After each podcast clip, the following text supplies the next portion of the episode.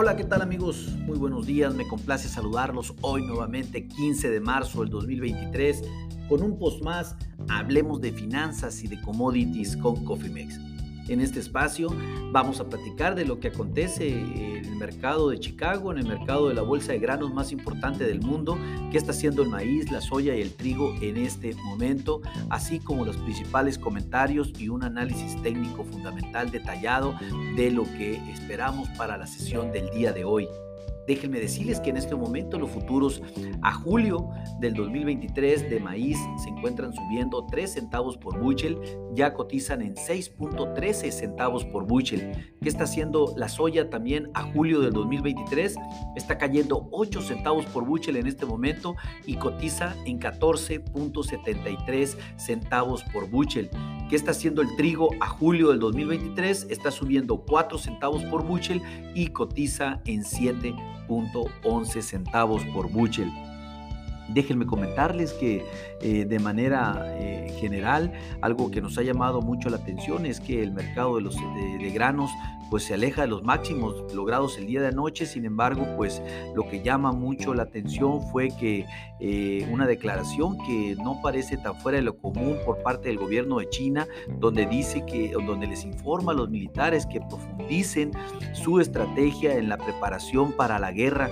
Esto pues básicamente nos pone un poco nerviosos porque difícilmente eh, los chinos hacen algo nomás por hacerlo y precisamente pues lo único que faltara en este momento es después de la crisis financiera que estamos viviendo en el sector eh, tanto en Estados Unidos como en Europa ahora pues que es una guerra no eso vendría pues la verdad a colapsar todo.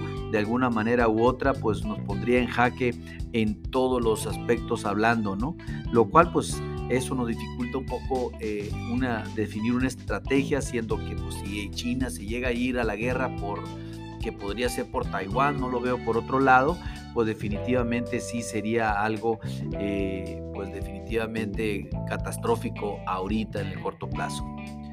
¿Qué le puedo decir de manera general? Pues Rusia aceptó en la prórroga de los 60 días eh, más por el acuerdo de libre tránsito de mercancías por el Mar Negro firmado entre, entre Ucrania y Rusia ante la ONU. Aunque pues Ucrania sigue insistiendo en 120 días, pues ya los rusos dijeron, pues está bien, vámonos con 60 esto es una información importante porque va a permitir el libre tránsito de mercancías por ese lugar tan, tan importante no solamente para, para los rusos y los ucranianos, sino para todo el mercado. Eh, algo importante también, pues ayer se dieron a conocer ventas de exportación a China, en donde se mandaron 612 mil eh, toneladas métricas de maíz para su entrega en esta campaña, algo importante. Eh, que publicó el USDA como una venta excepcional y pues también se dio a conocer que las estimaciones de la cosecha de maíz en Argentina van a caer otros 3 millones de toneladas más para situarla a niveles de 37 millones de toneladas. La cosecha en Brasil y la estimación de producción todavía se mantiene en 121 millones de toneladas. Así eh, es lo que de manera general, también déjenme comentarles que dos jets rusos llevaron a cabo lo que el ejército estadounidense describió como una temeraria intercepción de un dron eh, por parte de, un dron de los Estados Unidos, en donde pues básicamente quedó grabado cómo fue que lo, de, cómo, cómo fue que lo derribaron lo cual pues esto es totalmente inaceptable y eh, el gobierno de los Estados Unidos está pidiendo una aclaración al respecto. Esperemos y esto no sea el motivo por el cual los Estados Unidos participe en la guerra entre Ucrania y Rusia. Esperemos y no. Eh, bueno, hablando de, manera general y detallada ya, déjenme comentarles que el maíz pues aperturó de, a la baja entre 1 y 3 centavos por bushel. Afortunadamente pues ya se recuperó como ya lo hemos platicado. Eh, se ha, eh, los fondos han vendido de manera temeraria posiciones del maíz durante la última semana, creando una presión bajista estacional en el mercado del maíz, ya que los precios de los futuros eh, están cerca de los mínimos de siete meses y esto pues prácticamente se debe a esta psicosis también que le ha pasado el trigo en una gran participación de venta eh, por parte de los fondos especulativos. Eh, la principal compañía naviera del mundo, Majestic, está reabriendo la ruta de envío hacia Ucrania. Esto es una muy buena señal y esto pues obviamente gracias a la firma de la iniciativa por 60 días más que está prácticamente renovada entre Rusia y Ucrania. Eh, todavía eh, no está oficial para así indicarlo a todo nuestro auditorio, pero pues ya es un hecho de que sí, eh, de, que este, de que esta situación pues ya está prácticamente firmada. pues obviamente hay que mantenerse en la, atentos porque definitivamente las condiciones pueden cambiar en un lugar de un momento a otro.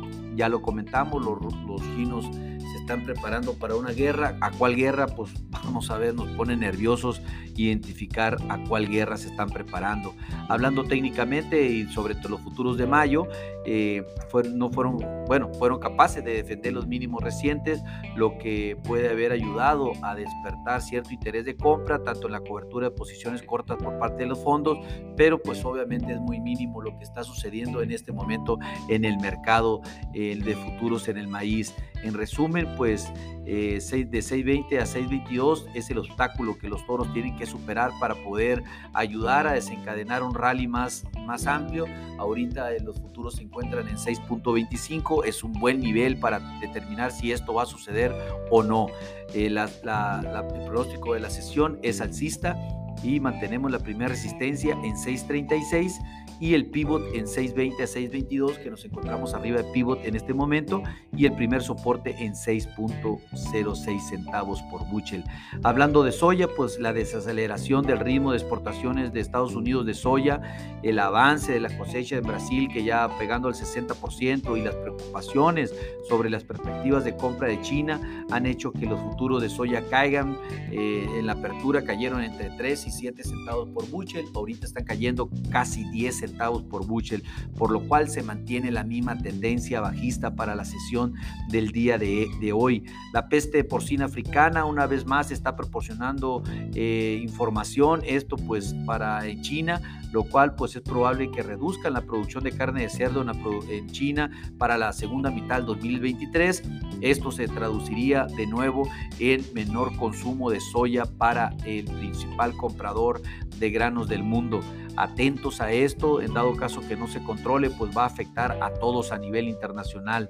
Los datos de las empresas de, comprueban que el virus de la fiebre porcina muestra que la cantidad de detención de, detenciones es altamente positiva y se ha disparado en, los últimos, en las últimas semanas. Obviamente se va a vigilar y tener muy en cuenta qué es lo que puede venir en el corto plazo. Hablando técnicamente, pues hoy es el último día de la estacionalidad baja de la soya, pero pues con estas noticias, la verdad que dudamos mucho que vaya a subir. Eh, hablando eh, del pronóstico de la sesión, pues somos bajistas, mantenemos la resistencia en 15.22, estamos muy lejos de la resistencia, eh, y pues pivot en 15.07, también muy lejos de pivot, y el primer soporte en 14.76, que ya estamos prácticamente a, más, a menos de 11 centavos por bushel, pues una tendencia negativa totalmente para la soya el día de hoy, acorde a la información que hemos analizado para ustedes.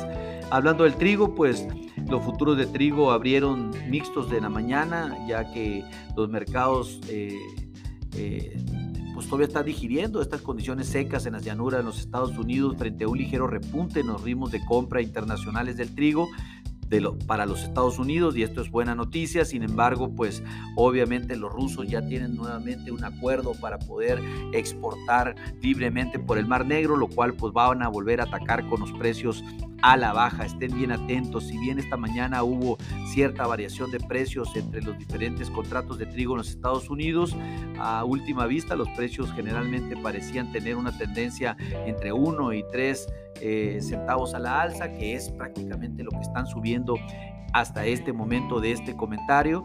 Las ganancias probablemente se han visto limitadas no solo, por, no solo por la resolución entre Rusia y Ucrania, sino también eh, por el alza en el índice del dólar que está descomunal en este preciso momento.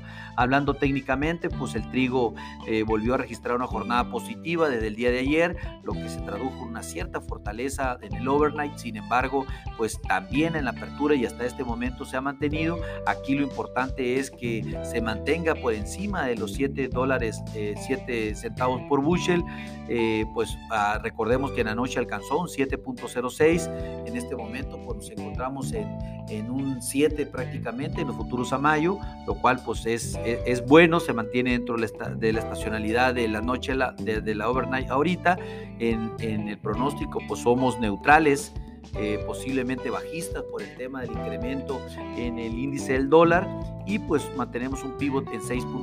Eh, mantenemos una resistencia en 6.30 estamos 30 centavos todavía para alcanzar el pivot eh, un 7 para, perdón, para alcanzar resistencia, un 7 para pivot, que es justo donde estamos, y una primer soporte en 6.65, que sí, efectivamente estamos muy lejos del soporte.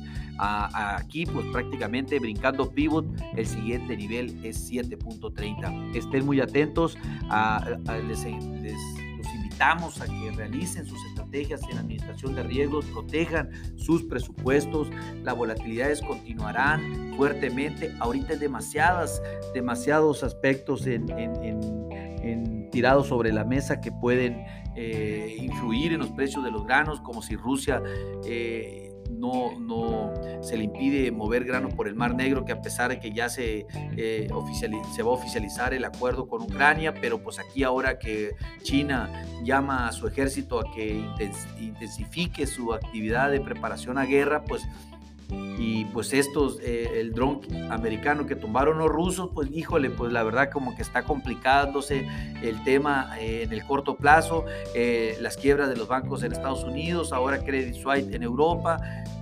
Nomás les comento, activen sus estrategias en administración de riesgo, protejan sus presupuestos porque las volatilidades van a continuar. A nombre del equipo Cofimex y mío propio José Valenzuela, le doy las gracias por su atención y les recuerdo que lo peor es no hacer nada. Pasen un hermoso día. Hasta luego.